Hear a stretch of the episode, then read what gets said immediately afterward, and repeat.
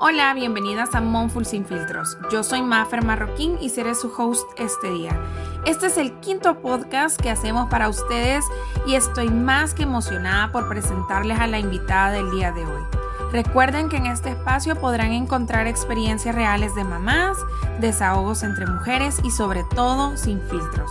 Te recuerdo que este lugar también es libre de juicios y que yo no soy una experta en la maternidad. Simplemente quería crear un espacio para estar más cerca de ti.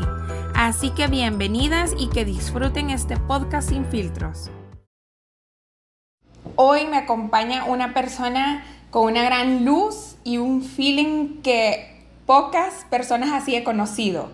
No nos conocemos físicamente, pero hemos intercambiado muchísimos mensajitos a través de las redes y desde que lancé Monful siempre me ha acompañado y me ha apoyado y es Andrea Bazán Sol, quien es especialista en coaching psicológico integral y practicante máster. Estoy segurísima que ustedes ya la conocen y me llena de mucho orgullo poder platicar con ella este tema del que mucho se habla, pero poco se ve, siento yo. Así que bienvenida, Andrea, de verdad, es un orgullo y un honor para mí tenerte en este podcast. Pues para mí el orgullo de acompañarte, que es linda, que me hayas incluido. Yo sé que tu proyecto ha ido creciendo poco a poco y me encanta ser parte de él e irte viendo cómo has florecido, ¿verdad? Sí. Entonces, para mí de verdad es un gran gusto ser parte de este podcast. Muchísimas gracias por la invitación. Ay, gracias a ti de verdad eh, por tomarte el tiempo de estar acá con nosotras. Em, como te digo, es bien importante poder hablar de temas que a muchas mamás les eh, preocupa, bueno, a mamás, mujeres, personas en general. Y el tema de ahora es cómo se ve la depresión. Y es un tema como bien delicado, bien eh, importante de abordar.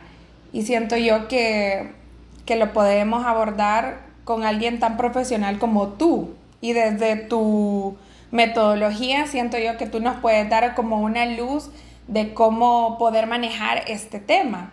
A mí me gusta mucho iniciar como el podcast con una frase y en este caso yo elegí lo más triste del ser humano es sentirse vacío teniéndolo todo. ¿Qué pensás tú, Andrea? Pues eh, sí es bastante retador porque la, bueno, quienes han sentido y han vivido con depresión, yo personalmente el año pasado me diagnosticaron con un lapso depresivo y realmente hasta que lo sentís no dimensionás cómo, cómo se siente, pues básicamente. Y nosotros conocemos mucho acerca de lo que en teoría es la depresión, pero realmente la parte técnica, la parte ya, digamos, entre comillas, práctica, es, es un techo súper alto, súper amplio me refiero, es, es, es bien retador. Entonces me encanta que estemos platicando de eso ahorita. Si quisiera eh, comenzar platicándoles acerca de que técnicamente qué es la depresión. Sí. Pues la depresión es básicamente un trastorno emocional que causa un sentimiento de tristeza constante y una pérdida de interés en realizar nuestras actividades diarias. Esa es como que la parte técnica de lo que es la depresión.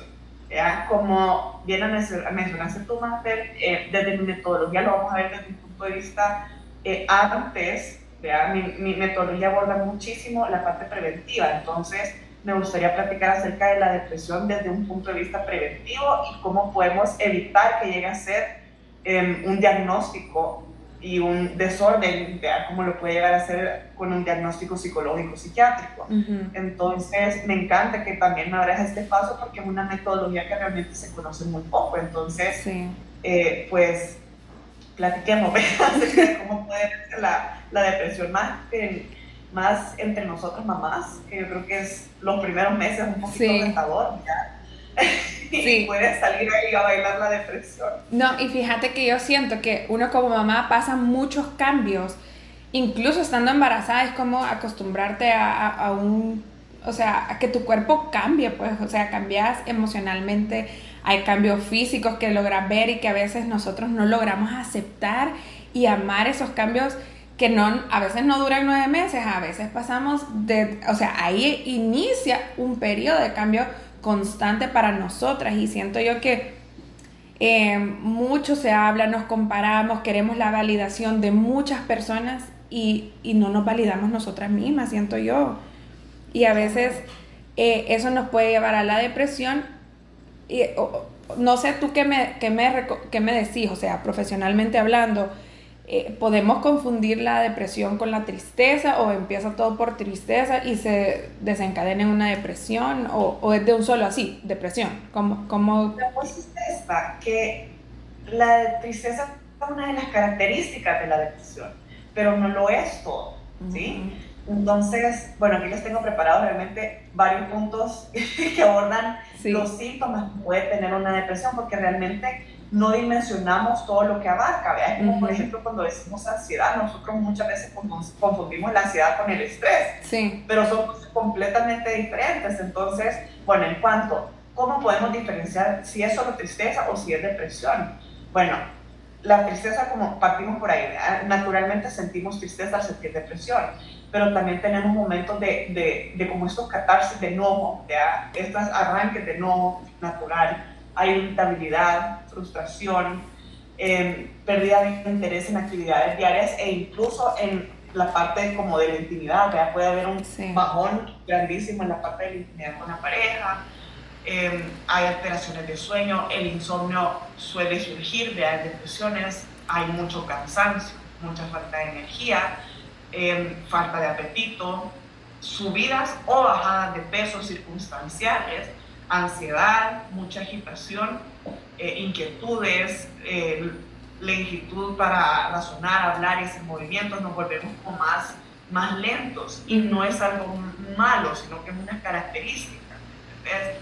Y bueno, seguimos, eh, nos frecuentan sentimientos de inutilidad, de culpa, de tener mucha dificultad para pensar, para concentrarnos, para tomar decisiones, eh, muchos problemas físicos, inexplicables como tensiones musculares, dolores de cabeza. Y si se fijan hasta ahorita, todos estos síntomas los podemos realmente identificar con relativa frecuencia cuando tenemos bajones emocionales. ¿sí? Ahora, eh, cabe mencionar que hasta ahorita no hemos mencionado síntomas que no podamos abordar por nuestra cuenta. Esto no significa que no podamos apoyarnos con un profesional desde la primera que sentimos por supuesto que sí, y es lo ideal, pero hasta ahorita eh, todo es, digamos, en un rango emocional que todavía nos permite administrarlo por nuestra cuenta. Entonces, aquí es donde quiero mencionar un poquito cuáles son los red flags, los famosos red flags, en qué momento sabemos que urge, urge, urge, ayuda, ayuda, ayuda. Eh, el red flag es tener pensamientos de, de muerte pensamientos acerca del suicidio, acerca de morirnos, qué pasa si yo ya no estoy, estaría mejor sin mí, alrededor de esas líneas. Luego, problemas de memoria o muchos cambios de personalidad. Ojo, esto no se tiene que confundir con irritabilidad. Los cambios de personalidad vienen en, en braches como, como largos. Digamos que una semana yo me siento súper activa y la otra semana me siento súper, súper low. Luego vienen dolores físicos que ya se sienten más como crónicos y ya tenemos meses con el misma, la misma tensión muscular, Bueno, la fatiga, la pérdida de apetito, a pesar que las mencionamos anteriormente, si pasan de un de vez en cuando a un nunca quiero comer, red flag. Querer quedarnos siempre en casa, nunca salir, más que todo aislarnos en un lugar donde más nos sentimos seguros. Esto puede ser nuestra oficina, puede ser eh, nuestra cama, pero siempre a ese lugar desde que me despierto y no me muevo. Y por último, los pensamientos, bueno, ya lo mencioné, los pensamientos suicidas. Si em, se frecuentan en nuestra tristeza, en estos síntomas de, de, depresión, alguno de esos, es momento de que ya no hay que perder tiempo, hay que buscar un profesional para que nos vaya acompañando y realmente ayudando a tomar un poquito de perspectiva de ver cómo podemos administrar todo eso. ¿sí? Lo que puede ser contraproducente de administrarlo por nuestra cuenta es que muchas veces no tenemos las herramientas. Por eso es que al principio mencioné que lo ideal es, ¿sabes qué? Me siento medio chueca, hago una sesión con Andrea. Sí, exacto. Hago, hago una sesión con mi psiquiatra, es lo ideal, precisamente porque desde un tercer punto de vista, desde un punto de vista exterior al que nosotros estamos viviendo, nos dan muchísima más información de la que nosotros podemos recoger viviéndolo en primera persona. Sí, exacto. Yo siento que a veces cuando tú mencionas, o sea, son son síntomas eh, bien normales y que yo puedo decir, uy, yo tengo insomnio, yo tengo esto, pero he tenido esta situación en mi vida que me ha desencadenado esto, pero ya me va a pasar, si es normal, o sea, a veces esa normalidad no, la ponemos ahí en un cajón en nuestra cabeza y creemos que no va a detonar en algo más y va a detonar en un dolor físico, como tú decís. Eh, a veces siento yo que no, no nos queremos dejar ayudar de un profesional porque creemos que no, solo la gente que de verdad está enferma o pasando una situación difícil necesita esa ayuda. Pero yo siento que, y te voy a decir algo, siento que cuando, o sea, antes de casarme, de verdad, yo siempre decía, voy a tener a alguien con quien hablar mis problemas para no llevar los problemas a mi casa. Eh, hoy de verdad que no lo he hecho, pero siento yo que puede ser tu pareja con quien te puedas desahogar, pero a veces necesitamos de alguien más, o sea, alguien que nos diga, sí, que nos escuche, pero que también nos hable con, con cabeza fría, vea, y, y, sin tanto pelos en la lengua como, mira, esto es recomendado hacer. Y a veces estos, estas ayudas, la, tus terapias, tus sesiones, Em, o con otras personas, que la gente se pueda acercar a un profesional, o sea, es necesario y no está, no está mal, o sea, no, no vas a ser una peor mamá, no vas a ser una peor mujer o un peor ser humano, no, estás cuidando tu salud mental y ayudándote tú solo, pues. Claro, y sabes, si lo vemos en un contexto completamente diferente, bueno, ya tenemos rato platicando, así que sabes que soy de cuentos y de metáforas, así que lo que igual me van a conocer.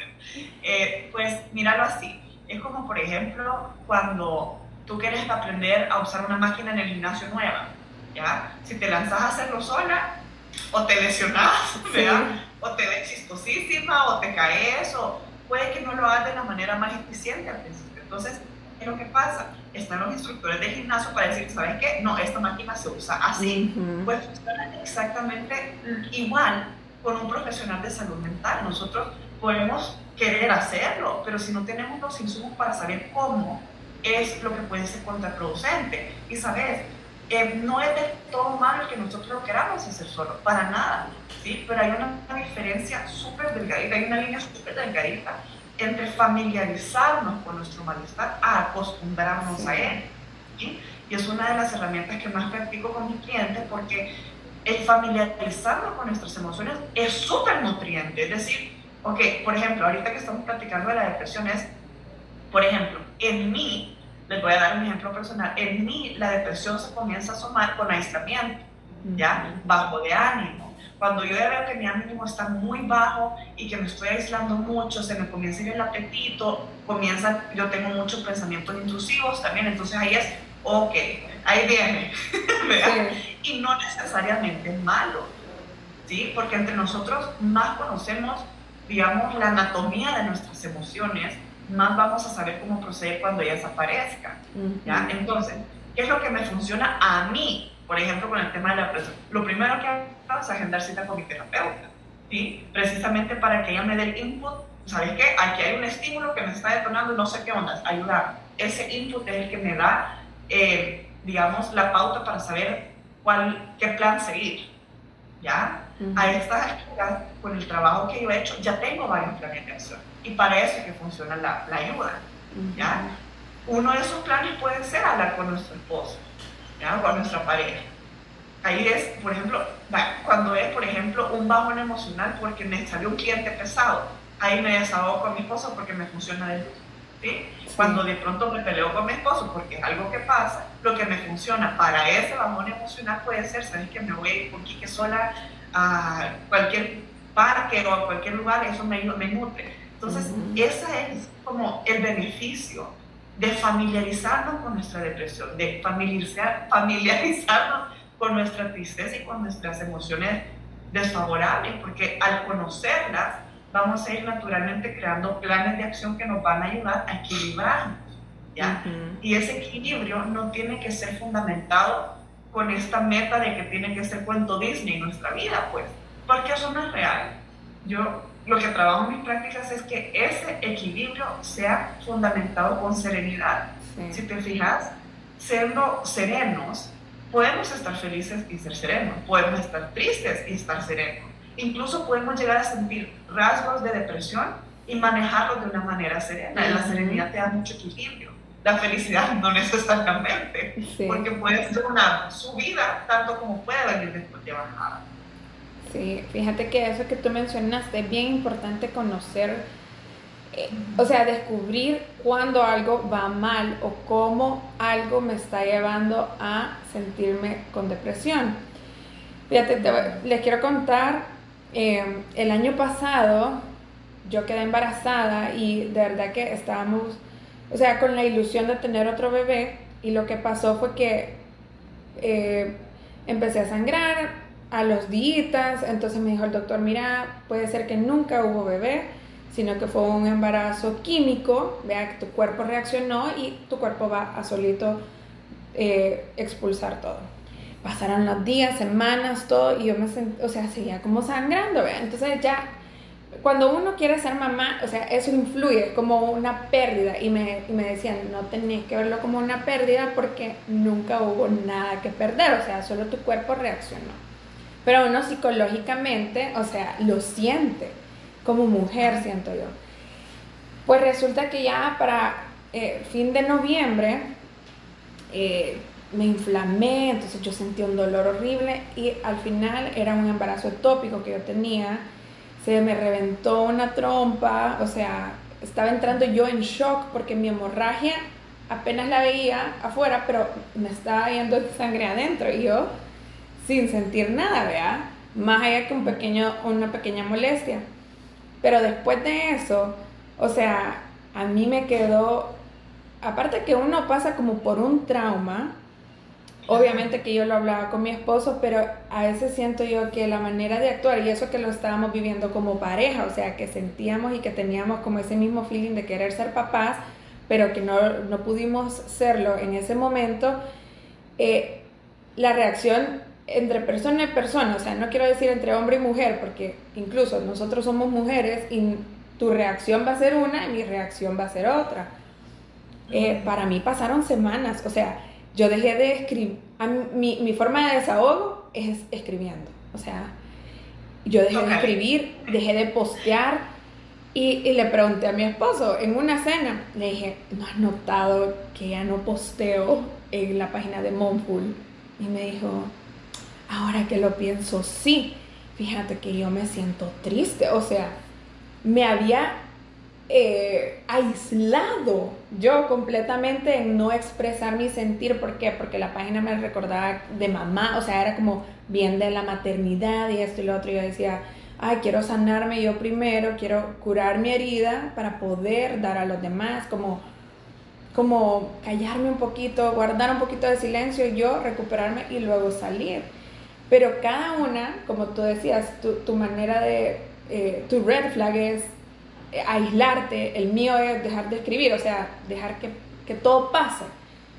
Ya, porque a mí me gusta tener como el control de todo y el dejar que, ay, que sea como tiene que ser, eso es como, uy, algo anda mal aquí, vean. Y siento que a muchas les puede pasar eso también, como que el sentimiento de que valga todo, ya. Claro, exactamente, pero también me parece muy lindo y bueno, siento mucho que hayas pasado por eso, no lo sabía, pero me parece muy lindo también que, que te diste el espacio para sanar. Y eso es bien importante y eso es algo que culturalmente no, entre comillas, no nos permite tener ese, ese, espacio para saber que mi salud mental ahorita está vulnerable, necesito un par de días, necesito un par de horas, necesito estar sola, necesito, necesito, necesito. Y muchas veces vemos eso, ese necesito, ese, ese llamado por necesidades como hay que exagerar, o hay que llorona, o hay no es así, o hay no deberías de. Y ahí es donde nosotros realmente tenemos que entrar con nuestro amor propio, nuestra validación y decir, ¿sabes qué? Es que no es que esté pidiendo permiso, sí. estoy pidiendo respeto a mi proceso realmente. Pero todo va a regresar siempre a que nosotros reconozcamos nuestras necesidades, al identificar esas red flags. Entonces te aplaudo por, por haber tomado ese tiempo para ti Sí, y fíjate que yo siento que cuando sos mamá es como un poco más difícil porque hay una personita ahí que está, que necesita de ti todo el tiempo. Entonces llega un momento en que si tú no tenés como la ayuda ideal, eh, explotas con, con tus hijos, explotas con tu esposo porque no te sentís, como tú decís, eh, atendida, entendida, eh, te, te tildan de exagerada, como ya va a pasar. Y como te decía, o sea, yo sentía, y yo veía que mi esposo, o sea, pasó vida normal. Y tal vez yo tenía como ese miedo, ese temor de, ¿y, qué va a pasar ahora? ¿Y que si no vuelvo a tener bebés? Porque luego vino otro proceso en donde el doctor nos dijo, esperémonos, eso pasó en noviembre, esperémonos a febrero, hacerte un examen para ver si vas a poder seguir teniendo bebés. Entonces, como esos tres meses, vivir como, ¿y qué va a pasar? Lo que decías al principio, como esos pensamientos que te llevan a desencadenar, a desencadenar muchas otras cosas y que te, o sea, que te sujetan, siento yo, que no te dejan ser libre.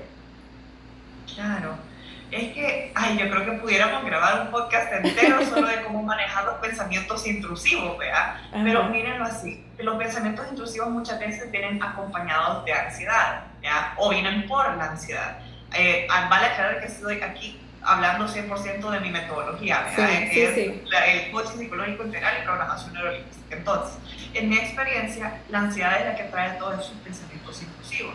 ¿Qué hacemos o qué podemos hacer con estos pensamientos intrusivos? Primero, acuérdense que hace poquito estábamos platicando acerca de validarnos. ¿Validar qué es? De manera tangible. Es, ¿sabes qué? Si quieres llorar, llorar.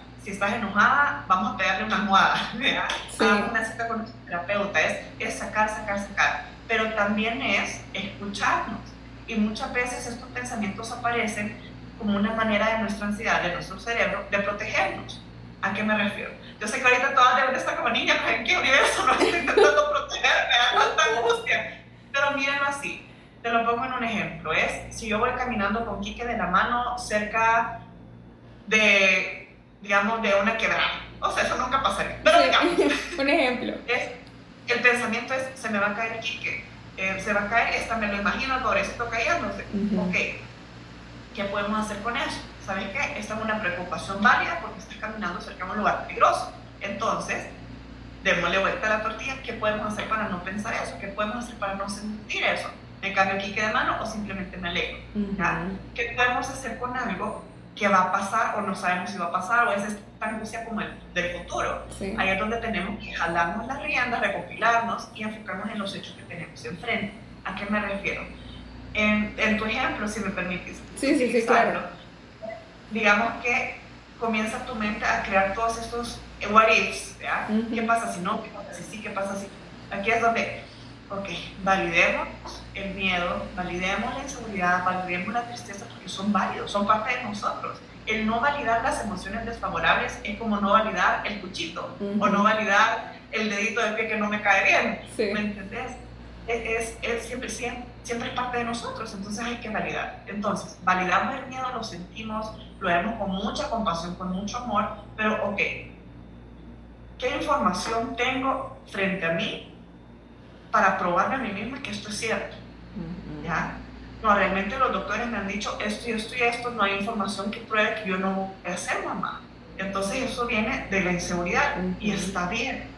¿Ya? Ahí es donde, ok, manejamos esa, ese pensamiento como una inseguridad y no como un hecho que nosotros muchas veces se nos olvida que esos pensamientos son ideas, no son necesariamente hechos. Y al verlo como tal, el malestar tiende a reducirse bastante. Y eso suele pasar también, no me jalo de regreso al tema, muchísimo con la depresión, que la depresión nos comienza a, a, presentar estas ideas que nosotros inmediatamente no, lo creemos. Te comparto mi ejemplo.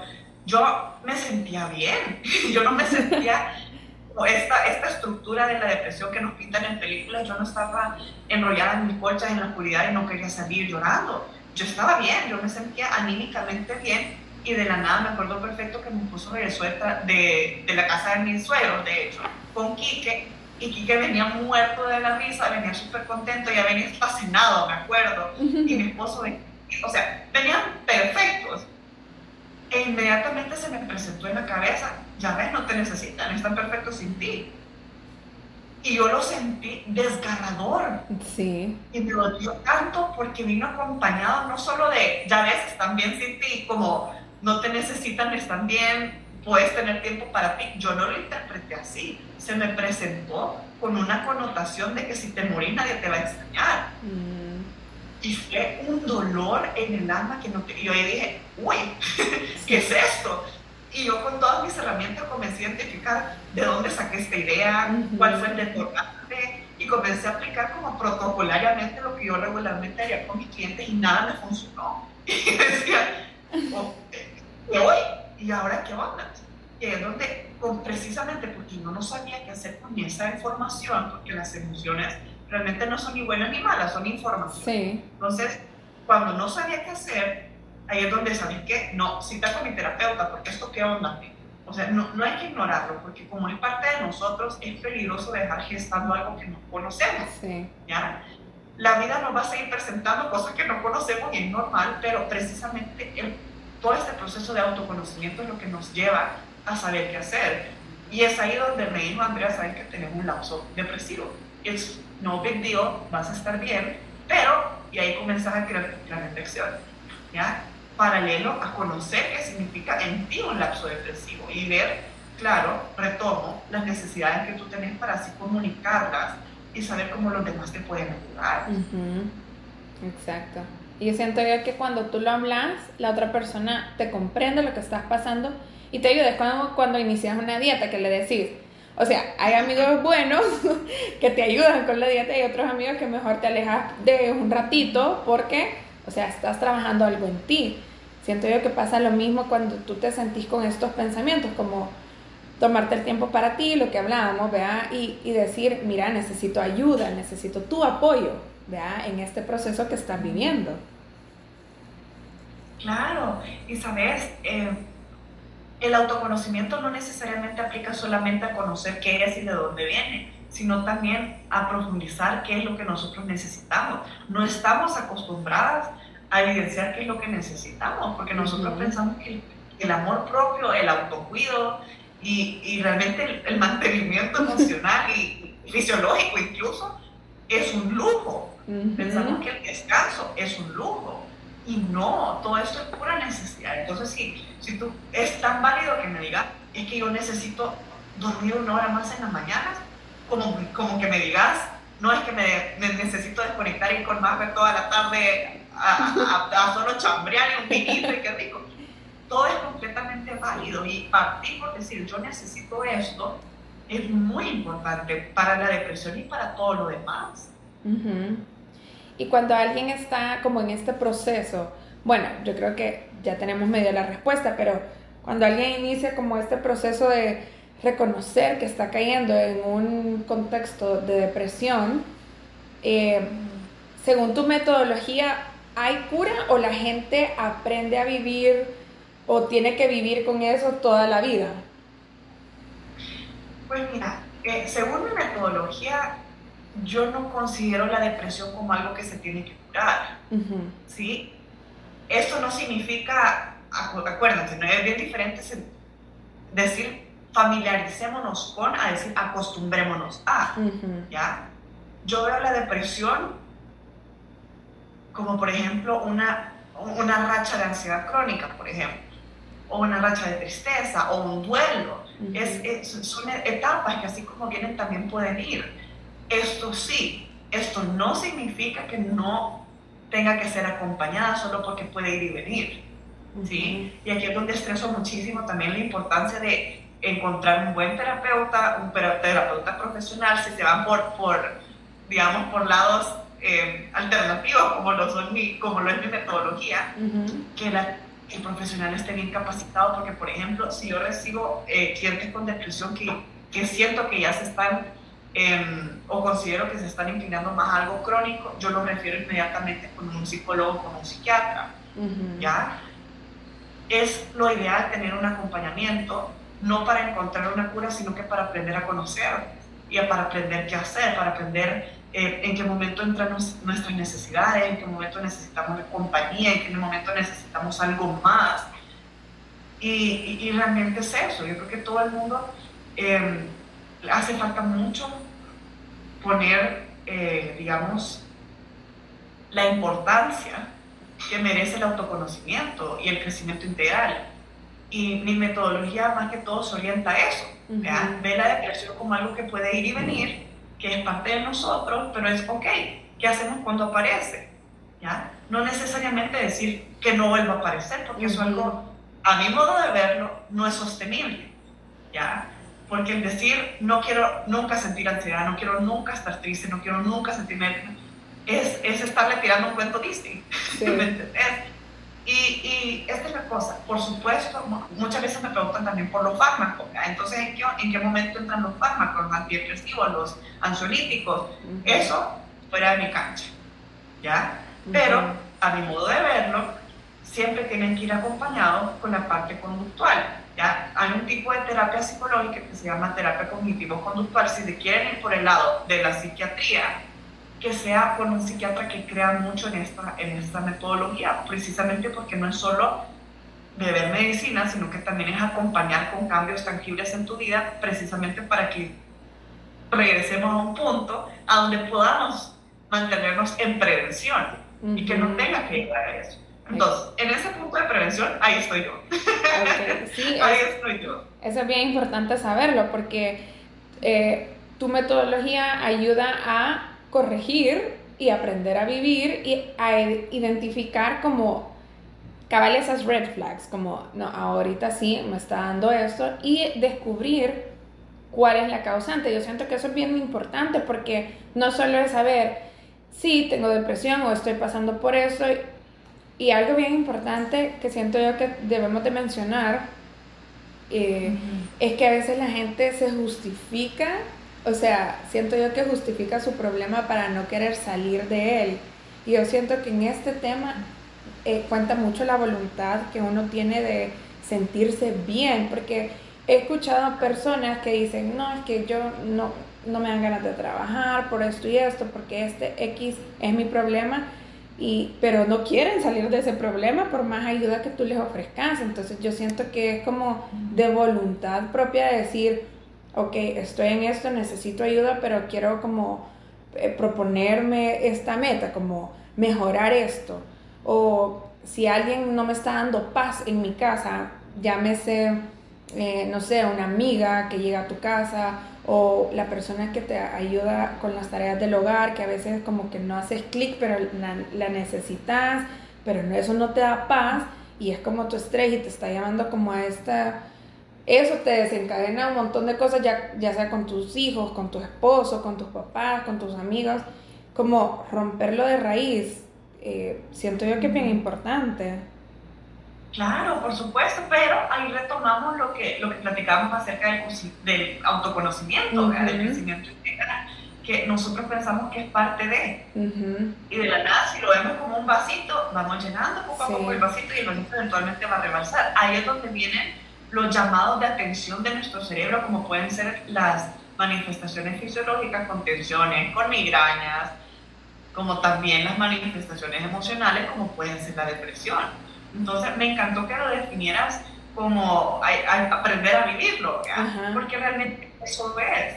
¿Y sabes qué es lo que pasa? Una vez yo aprendí por experiencia lo que era la depresión, inmediatamente comencé a ver, puchica, tal fulanito en esta etapa estaba deprimido, no lo sabía. Mi esposa en tal momento, no sé, y comencé como a retroceder en la parte personal y ver toda la gente a mi alrededor que había estado deprimida, ni ellos se dieron cuenta, ni yo pude ayudarlos porque no lo querían reconocer. Y claro que en ese momento quizás, precisamente por esta cotidianidad, decíamos, ay, ya va a pasar. Y eso desafortunadamente en nuestro país eh, estamos súper mal acostumbrados a mi modo. Es que mi trabajo está espantoso, pero mi modo, mi modo. Y, Dios, y, metemos a Dios desafortunadamente en todo. Esto es lo que Dios me ha dado, esto es lo que Dios me ha dado.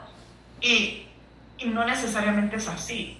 Por supuesto, hay que estar súper agradecidos, pero también tenemos que tener eh, súper presente y llevar súper de la mano que nosotros tenemos responsabilidad total de las decisiones que nosotros tomamos en nuestro día a día el llegar a tener la vida que nosotros deseamos, retador, por supuesto que retador, pero no es imposible.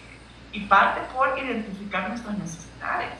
Exacto, sí. Es, y me gustó mucho que tú dijeras hace un ratito que es la depresión puede ser como un duelo y es que cuando tú perdes a alguien, no lo dejas ni lo olvidas de la noche a la mañana. Creo que jamás olvidas a esa persona que tú perdiste. Aprendes a vivir con esa pérdida, pero O sea, no es como, ah, se me borró de mi cabeza y se me borra este sentimiento de mi corazón.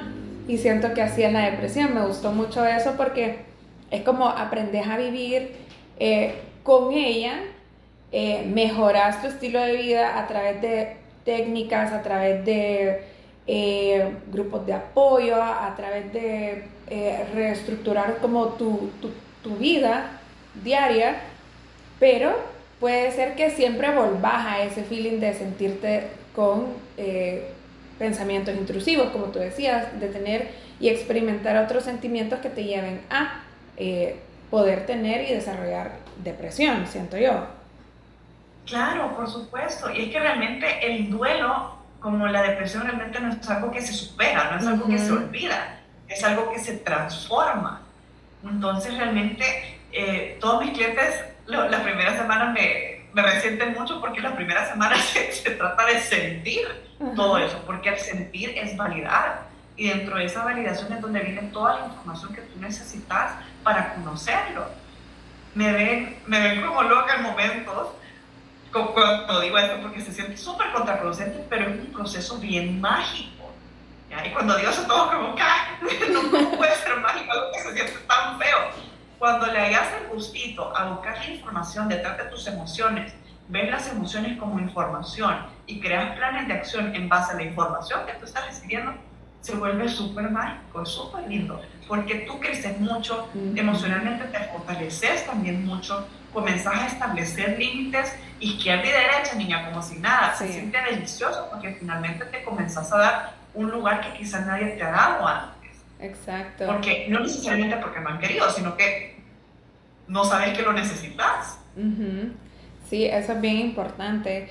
Y puede que, digamos, yo ya pasé, digamos, un periodo de depresión, lo superé y todo, pero ¿qué podemos hacer con aquel amigo, con mi esposo, con, no sé, eh, gente cercana a ti que tú veas que está como en este struggle de, de sentirse como triste? Eh, con pensamientos así, que lo lleven a depresión, ¿cómo podemos ser de apoyo? Porque, te pregunto porque hay, hay personas que si, si tú no has vivido eso o crees que no lo has vivido, pero la depresión es como lo más normal que puede existir en nuestra vida, lo que pasa es que, eh, como tú decías, nos las han pintado en las películas como, ah, ahorita, no sé, me quiero aventar de acá, o me quedo encerrada en mi cuarto, o lloro todo el tiempo. Eh, siento yo que si no vemos eso, ah, no pasa nada, ya vas a estar bien. Y siento que no logramos empatizar con el que de verdad lo está viviendo. Entonces, ¿cómo nosotros podemos eh, ser apoyo para estas personas? ¿Cómo, les podemos ayudar? muchas gracias por tu pregunta, te entiendo perfecto. Me acuerdo que cuando yo había comenzado en mi lapso depresivo, eh, yo en ese momento creí oportuno, o sea, creí necesario compartirlo con las personas que yo tenía a mi alrededor. Mala idea. Mala idea. No era necesario compartirlo con todos, pero les quiero explicar por qué. Precisamente por lo que tú acabas de mencionar. La gente no sabe qué hacer. no sabemos qué hacer a menos que nos enseñe. Entonces, a mí, por ejemplo, lo que yo recibí, una persona que me quiere muchísimo, me dijo, ya no pensé en tus problemas, ya no estés triste, hay que distraernos chica, y pensar que yo estaba deprimida en los momentos más felices de esos meses. Y yo eh, haciéndolo, por ejemplo, estando con Kike, yo estaba feliz muriéndome de la risa y tenía depresión. Entonces, realmente, primero, creo que lo importante es, em, primero, buscar apoyo. Creo que es lo más importante. Y apoyo no necesariamente o no únicamente el de, por ejemplo, en mi caso, mi esposo, ¿ya? O, una, o mis, mis papás no necesariamente, sino que también es muy importante buscar apoyo profesional, ¿sí? precisamente porque ellos nos van a dar los insumos para saber cómo administrar. Ya es como decir, mañana aprendo, quiero aprender a hablar francés y esperar que mañana ya esté hablando francés sin ninguna clase. No, el profesional tiene que apoyar a que tú aprendas qué significa esto en ti. Entonces, ¿cómo podemos apoyar a alguien que está iniciando ese proceso? Lo primero que, que aconsejo a las personas que me escriben en Instagram o algo preguntando por eso, es primero apoyar con compañía, más que todo. Una persona que, que, está viviendo por depresión sabe que lo quiere, pero no lo siente. ¿ya? es una diferencia muy, realmente si lo estás viviendo es algo muy desgarrador, es muy triste. Entonces, eso es, por ejemplo, eh, aprendiendo muy bien a identificar cuál es el lenguaje del amor de la persona. Por ejemplo, mi lenguaje del amor es mucho el tiempo de calidad. A mí me gusta, aunque estemos haciendo nada, pero me gusta estar mucho con, con mi esposo, por ejemplo, con mi hijo. Entonces, en esos momentos yo lo que más necesitaba era que mi esposo no me dejara sola. Y esto no me refiero a que peligroso sin al baño sin él. No, para nada, sino que era jornadas, por ejemplo, en las tardes, si yo no tenía sesiones, las pasaba conmigo, por ejemplo.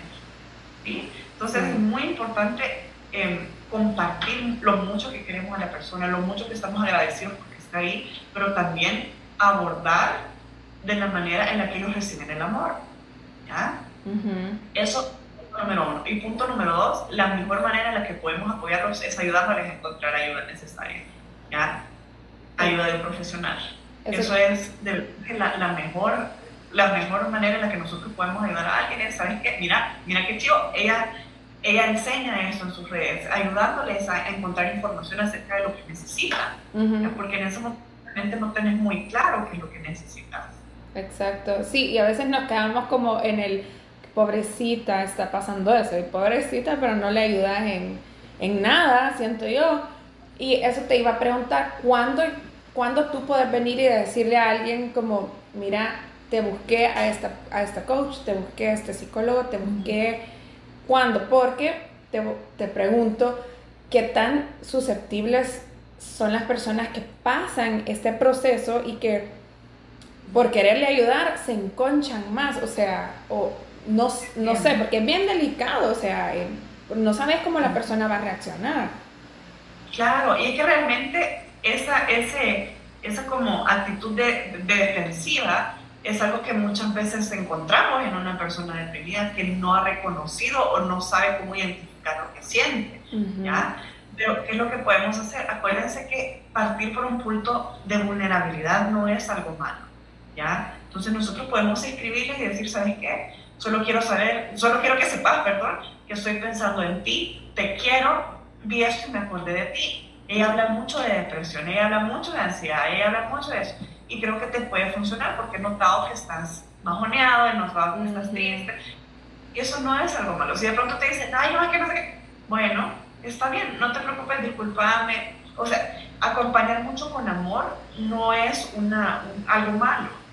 ¿Ya? Y el decir, llegar y decir, te he notado últimamente, todo bien. Sí, todo bien. Ok, solo quiero que sepas que te quiero, aquí estoy, porque no nos vemos más tarde. ¿sí? La, la, compañía siempre puede estar, aun si él no está listo, él o ella no están listos para recibir la ayuda. Ok, sí, eso es un factor bien eh, que a veces uno tira la toalla fácilmente, como, ah, no me necesita, hay que vea, o nos ponemos a darle la lección de vida que ni siquiera sus papás le han dado, vea, en este momento y siento que es contraproducente, siento yo, pues. Claro. Y además, acordémonos que nadie va a recibir la ayuda si no están listos. Exacto. O sea, no, no depende de nosotros, no es nuestra decisión el decidir si alguien necesita o no la ayuda. Nuestra responsabilidad, digamos, o nuestro, digamos, nuestro lugar, entre comillas, en ese momento no es arreglarles la situación, ni es a este terapeuta vas a ir, no, es acompañar, acompañar y apoyar, acompañar y apoyar, nada más. Hasta el momento en el que ellos digan, estoy lista o necesito tu ayuda, ahí es donde tenemos que ser súper receptivos y reaccionar. Pero hasta entonces no es imponer, no es interrumpir un proceso, porque aún antes que nosotros recibamos la ayuda, estamos ya en un proceso, ya en un proceso de, de, descubrir esto que es nuevo para nosotros, aunque sea desfavorable. Y también tenemos que respetar ese proceso acompañando, acompañando y apoyando. Sí, exacto. Eh, sé que esta es una comunidad que muchas mamás, la mayoría son mamás las que nos escuchan y quisiera tocar esto que es bien importante, cómo la depresión puede afectar tu manejo de llevar una, tu estilo de crianza. ¿Cómo, cómo afecta? Pues afecta directamente, precisamente porque, bueno, si retomamos un poquito lo que hemos platicado, si te fijas la depresión, eh, es como, como esta entidad de autoataque constante te ataca a ti misma, a tus creencias, a lo que tú crees que es correcto, a lo que la impresión que tenés acerca de la impresión que tienen los otros de ti. O sea, ataca mucho tu autoconcepto, tu autoestima. Entonces, ¿qué es lo que pasa? ¿Qué pasa cuando hay una criaturita divina involucrada? Que lo primero que pensás es no soy suficiente, o estoy haciendo suficiente, lo estoy haciendo mal. Entonces, ¿qué es lo que pasa? Que para proteger a esta criatura lo que hacemos es que regularmente nos aislamos y nos retraemos. Y eso afecta muchísimo más que, que por ejemplo, por supuesto, buscar yo ir trabajando, pero em, algo que no estamos acostumbrados tampoco a vivir es que también nuestros hijos vean nuestras vulnerabilidades. Exacto. Eso no significa em, que te vean llorando todas las noches, por supuesto que no, pero es amor. Mami está pasando por un proceso. Lógicamente, quizá no lo entiendan en estas palabras, pero mami está triste. También está bien estar triste y cuando estamos tristes hacemos esto. ¿Qué te gusta a ti cuando tú estás triste? A mami le gusta acostarse un ratito, ver series chistosas. ¿Qué, ¿Qué te gusta a ti? Es una buena oportunidad también para enseñarle a nuestros hijos que las vulnerabilidades no son malas, ¿sí? Pero claro, para llegar a ese punto no tiene que haber ningún sentido de compromiso. Y muchas veces la depresión y el tengo nos hace sentir comprometidas a hacer un buen trabajo, comprometidas a tener el control siempre, comprometidas a un montón de cosas. Y el bajar esa guardia es, ¿sabes qué? No tengo que hacer nada. Lo que tengo que es estar bien por mí. Porque antes de ser mamás somos esposas y antes de ser esposas somos, somos mujeres. Sí, exacto. Entonces, ese orden de prioridades es el que nos tiene que llevar para, para primero determinar el estilo de crianza que queremos. Y si nosotros ya tenemos, por ejemplo, en mi caso es la crianza respetuosa. Y para la crianza respetuosa tenés que tener un ser impresionante. Y eso no necesariamente significa estar siempre bien, sino, ok, ¿qué hacer cuando estoy mal? Y cómo modelar ese comportamiento a mi hijo. Por eso es ahí donde la, la, depresión puede jugarnos en contra, porque esta, esa idea de cómo actuar se distorsiona mucho. ¿sí? Entonces, lo ideal es que cuando nosotros sintamos, por ejemplo, detonantes que se pueden ver con mucha facilidad de la depresión en la crianza, ¿sabes que I snapped at my baby today, que le salí pesada. Ok, red flag. Hagamos una sesión de terapia, platiquemos lo que fue lo que te afectó, por qué llegaste hasta ese punto, qué, qué fue. Ahí viene la búsqueda de información que platicamos, ¿sí? ¿Qué se compuso este momento de catarsis que tuviste con tu bebé? ¿Ya? ¿Qué te llevó a eso y qué podemos hacer para evitar? Eso es lo importante. ¿sí? Y precisamente, ajá, dime. No, y justamente eso te iba a decir, si el enojo es porque pues hemos hablado de la depresión como el, con el sentimiento de tristeza, pero el enojo entonces aquí puede ser un sentimiento parte de una depresión que andemos llevando. Y que esa es como nuestra manera de desahogo con nuestro hijo, porque es el que tenemos más inmediato, pues. Por supuesto, y es algo que pasa con, o sea, somos humanas, pues. El estar bien, la salud mental no es estar siempre bien. La salud mental es saber qué hacer cuando no lo estamos. Y ese, por eso digo que es un proceso realmente mágico, porque aprender a acompañar nuestras tristezas y nuestras vulnerabilidades es un acto de compasión, de autocompasión muy, muy grande. Es algo que hacemos con mucha facilidad con nuestros hijos. Vemos a nuestros hijos tristes llorando y vamos a acompañarlo, lo abrazamos, vemos la necesidad, le enseñamos a cómo gestionar. Puchica, pero ¿y nosotros? Porque seamos adultos no significa que no necesitamos la misma compasión, el mismo amor, la misma atención. Es exactamente lo mismo, solo que nosotros ya estamos grandes y no nos enseñaron a hacerlo. La generación, la mayoría, no todos, pero la generación de nuestros papás era muy autoritario, muy no llorar, muy no se llora porque sea valiente. claro, pero acordémonos que toda, toda la rigidez es contraproducente porque lo rígido se quiebra. ¿ya? Y eso es lo que queremos, de cierta manera, comenzar a explorar. El, ok, ¿cómo hago para no llegar hasta ese punto? ¿Qué es lo que yo necesito? Exacto. Sí, yo soy de la, del pensamiento que mamá también siente, o sea, mamá tiene que lidiar con sus emociones de mamá, de mujer, de, o sea, son muchas cosas que hoy la sociedad te pinta o que muchas veces nosotras mismas nos hemos puesto como la vara bien alta, siento yo, eh, en querer ser una mamá exitosa profesionalmente, una esposa que, wow, eh, sea espectacular, eh, una mamá que tenga la casa pero de revista, o sea, impecable, que tu hijo sea súper integral y que tenga esta clase extracurricular, esto y lo otro, que a veces en el día no nos queda chance, pero ni siquiera para respirar por nosotras mismas, porque estamos respirando para los demás, siento yo.